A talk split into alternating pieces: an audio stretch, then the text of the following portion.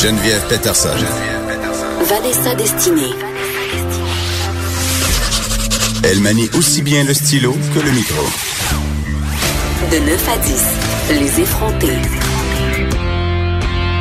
Juste avant le temps des fêtes, je discutais avec un ami à moi qui a subi une chirurgie bariatrique, c'est-à-dire que c'était une personne qui avait des problèmes d'obésité, des gros problèmes d'obésité, c'est-à-dire euh, pesait environ euh, entre 250 et 300 livres. Là, on parle pas juste d'un petit muffin top. Ici, là, on parle de, quelqu'un qui est sévèrement obèse et dont ça handicape la vie et dont ça menace aussi la santé, la survie. Euh, puis évidemment, euh, cet ami-là a perdu énormément de poids. Il est rendu quand même très, très mince. Et là, euh, quand je l'ai vu, je le trouvais très, très mince, voire trop mince. Ah ouais? Puis hein? je lui demandais euh, qu'est-ce qui se passait? Je lui demandais s'il était malade. Il me répondu, euh, il m'a répondu, euh, oui, j'ai beaucoup de, de complications suite à ma chirurgie. Euh, vraiment, j'ai des problèmes avec les nutriments. Puis jusqu'à la fin de mes jours, je vais devoir subir des interventions pour me permettre de les assimiler. Et là, il s'est mis à me parler de toutes les complications euh, qu'il avait subies euh, des suites de sa chirurgie et euh, des complications dont on parle peu, des complications dont les médecins justement, ben soit sont pas très au fait ou passent vite, vite, vite. Puis tu sais, on a abordé le sujet des chirurgies Vanessa ensemble la semaine passée, puis on disait que tous les deux, on avait quand même senti que au niveau des effets secondaires des possibles complications, on allait très vite, qu'on banalisait un peu Ben oui. ça. Fait que j'ai eu envie qu'on qu'on parle de ça, des chirurgies bariatriques, parce que quand même une chirurgie, euh, je, dirais- je dirais pas jusqu'à dire populaire, parce que ne reçoit pas une chirurgie qui veut, mais il y a des émissions euh, sur, sur des gens qui ont été opérés. Ben, ça Euh, fascine, ça fascine. ben, c'est pas, présenté a- comme une solution miracle, puis c'en est une, entre guillemets. C'est la Ben, solution de la dernière chance. C'est la solution de la dernière, dernière chance. Ça a révolutionné la vie de milliers de personnes à travers le monde. Euh, la chirurgie bariatrique, évidemment, ça aide les personnes en situation d'obésité et d'obésité morbide à contrôler leur tour de taille. L'objectif, en général, de la chirurgie bariatrique, c'est de remplacer les effets secondaires intolérables et traitables de l'obésité. Donc, sont euh, l'hypertension, le des maladies diabète. cardiovasculaires, Ouais. des problèmes liés au foie, des problèmes liés au système reproducteur aussi pour les femmes. Donc, ça peut euh, nuire euh, à la, à la fertilité, euh, des problèmes liés au pancréas. Donc, vraiment... articulations. Les articulations, puis les douleurs chroniques. Donc, tout ce poids-là sur les genoux, à un moment donné, Ouais. ben, ça nous suit toute la vie. Et donc, euh, c'est fait pour ça. Mais c'est que c'est fait, en fait, pour donner d'autres effets secondaires mieux tolérés. Donc c'est pas une panacée contrairement à l'idée reçue.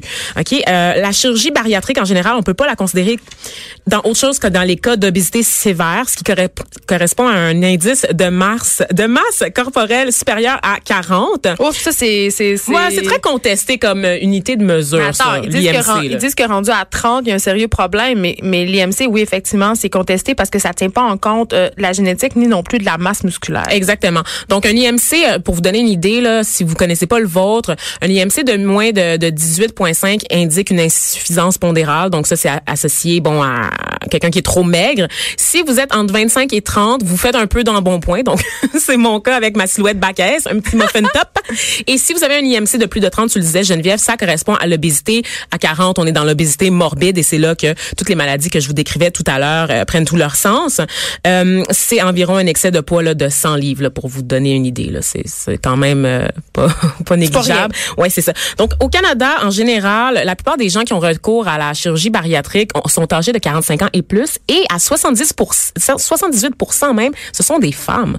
Donc, Ouais, évidemment, ça m'étonne plus Ça t'étonne pas? Non, Non? non, non, mais ça m'étonne l'âge par contre. J'aurais pensé que euh, ce sont des femmes plus jeunes, mais en même temps, je pense que quand on est rendu là, c'est parce que les problèmes de santé liés à l'obésité ont- sont un peu devenus envahissants, fait que les médecins le prescrivent. Mais moi, je suis mêlée parce qu'il y a plusieurs techniques.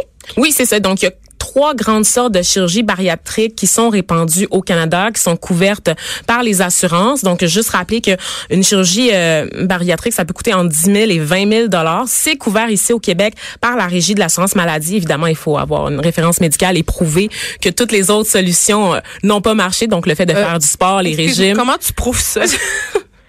C'est, t'en parles avec ton médecin, Geneviève. Ok. Ouais, t'en parles avec ton médecin. Euh, et donc, euh, pour ce qui est des, des euh, chirurgies, ben il y a celle la plus populaire d'il y a quelques années, c'était l'anneau, le fameux Ouais. anneau qu'on passait dans l'estomac. La une- sleeve. Non, ça c'est pas la sleeve. pas la ça c'est une autre affaire. Ça c'est celle qu'on utilise c'est très mêlant. Euh, puis c'est pas évident pour ceux qui qui, qui n'en font pas, qui en font pas la demande. Euh, c'est une espèce d'anneau qu'on place autour de l'estomac, qui l'enserre comme un bracelet dans le fond. Donc on va le serrer, puis ça crée une petite poche dans le fond qui va contenir les aliments. Puis évidemment, la, C'est la comme poche si est petite. rapetissais l'estomac, Ouais, c'est ça, mais Ok. sans enlever de morceaux. C'est ça la différence. C'est Fait qu'on va c'est juste moins violent. Toutes les chirurgies, les trois qui sont les plus populaires au Canada, sont toutes invasives. Ok. Veux, veux pas, c'est un anneau quand C'est une même. grosse, grosse chirurgie. C'est une chirurgie, on te place un anneau dans l'estomac, tu sais, on, on t'ouvre là, puis tu sais, Ok. on va le placer. Euh, ça permet, bon, c'est ça, de réduire la quantité d'aliments qui peut être mangé, mais elle a un faible taux de réussite à long terme. C'était une chirurgie qui était très populaire, c'était la première, donc c'était très en vogue, mais aujourd'hui, la plupart des médecins retirent l'anneau plus qu'ils en installent. Donc c'est une chirurgie Parce que les gens ont trop de complications? ils ont trop de complications. Donc, euh, ça. Y a des effets secondaires qu'on n'avait pas évolué à l'époque parce qu'on n'avait pas la recherche assez poussée pour évaluer l'étendue euh, des conséquences sur la santé. Euh, la chirurgie qui est la plus populaire en ce moment, c'est la fameuse sleeve. Ah, Donc, en français, ça s'appelle gastrotoc gastrectomie pariétale. Et même Oh. moi, là, il faut, faut prendre plusieurs respirations pour le dire parce que sinon on n'y arrive pas. Euh, c'est dans la Chop des bouts. il chope des bouts littéralement. Il te chope, ça serait le fun qu'il te chope des bouts de syllabes aussi de te- cette expression-là. Donc, il s'enlève environ deux tiers de l'estomac, carrément. Donc, Hey. je parlais de, de procédure invasive. Je pense qu'on a un bon exemple.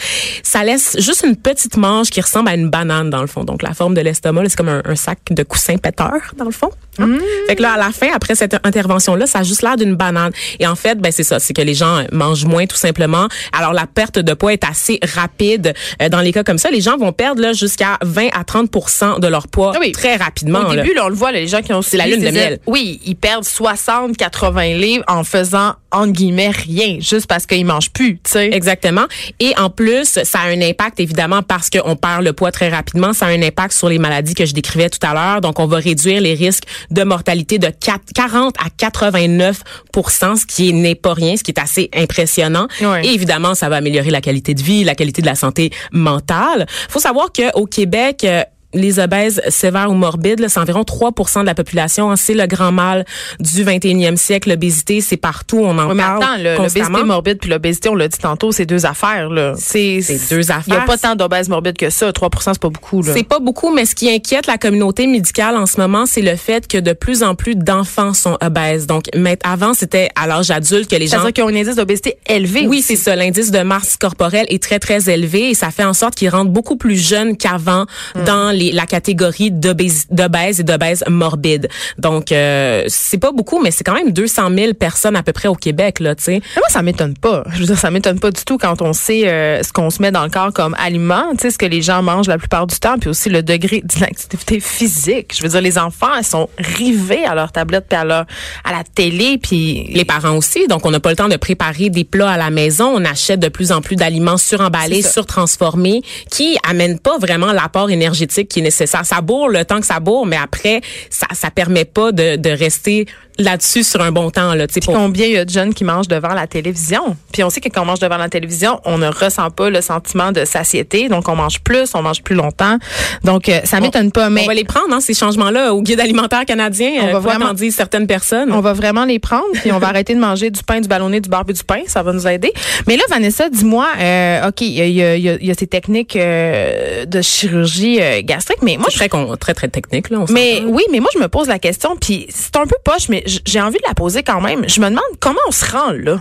Comment on se rend à peser 300 livres? Parce que, tu sais, on se posait la question ensemble en, en préparant l'émission. Tu sais, si, on si toi et moi, on le ferait. Mm. Tu sais, on- si on, on atteignait ce poids-là, euh, est-ce qu'on la ferait, la chirurgie bariatrique? Parce que mon ami avec qui je discutais, il me disait, si c'était à refaire, je ne suis pas certain que je Hein? le referais. Oui, parce que évidemment, la perte de poids est assez incroyable, mais les effets secondaires avec lesquels il doit euh, composer jusqu'à la fin de sa vie sont quand même euh, sont quand même assez graves.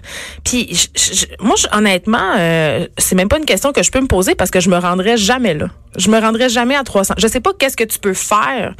Tu sais, j- pis c'est poche là, je l'avoue mon billet là, mais j'ai j'ai en on se rappelle que tu souffres quand même de dysmorphie corporelle oui, aussi. moi c'est moi c'est vraiment quelque chose. Tu sais, euh, le Donc, ça- surpoids c'est vraiment au centre de mes préoccupations au quotidien. Mais je, je me rappelle quand même, je, je suis pas capable de m'enlever de la tête les émissions qu'on voit à Canal Vie là, des personnes de 300 livres qui mangent de la pizza puis des hamburgers. Puis je sais que c'est pas ça tout le temps. Ben oui, là. ben oui. Mais il me semble qu'avant de se rendre à 300 livres là, hey, il y a des affaires que tu peux faire. Tu sais, il y a du sport. il y a- des fois, ça marche pas. Tu J'ai de la misère à croire ça. C'est parce que tu le vois pas passer. Tu je, je me mets à la place de ces personnes-là, c'est que tu l'accumules, puis à un moment donné, Année tu après tu- année. après année après année, puis à un moment donné, t'es juste rendu trop gros. T'es rendu trop gros, puis tu sais plus quoi faire. Tu c'est pas vrai. par où commencer. C'est désespérant. Tu vas au gym, tout le monde te regarde, tu- les gens te regardent croche dans la rue. C'est démotivant. Tu peux même plus sortir de la maison. Tu sais, veux, Ouais. veux pas. Il y a un isolement social qui vient avec le fait d'être gros, qui fait en sorte que ces personnes-là, plutôt que d'aller chercher de l'aide, vont se refermer encore plus sur elles-mêmes parce que le stigma est tellement grand à l'égard des personnes grosses. On pardonne pas à une personne grosse d'être au gym là. On veut pas la voir non plus au gym. Ah, là. ça, c'est pas vrai. Ah, Ça, moi, quand je vois des, moi, vous plaît. moi, quand je vois des personnes obèses au gym, là, je suis comme, yes. Je suis vraiment contente. Je me dis, je me dis que c'est vraiment cool. Pour vrai, ça,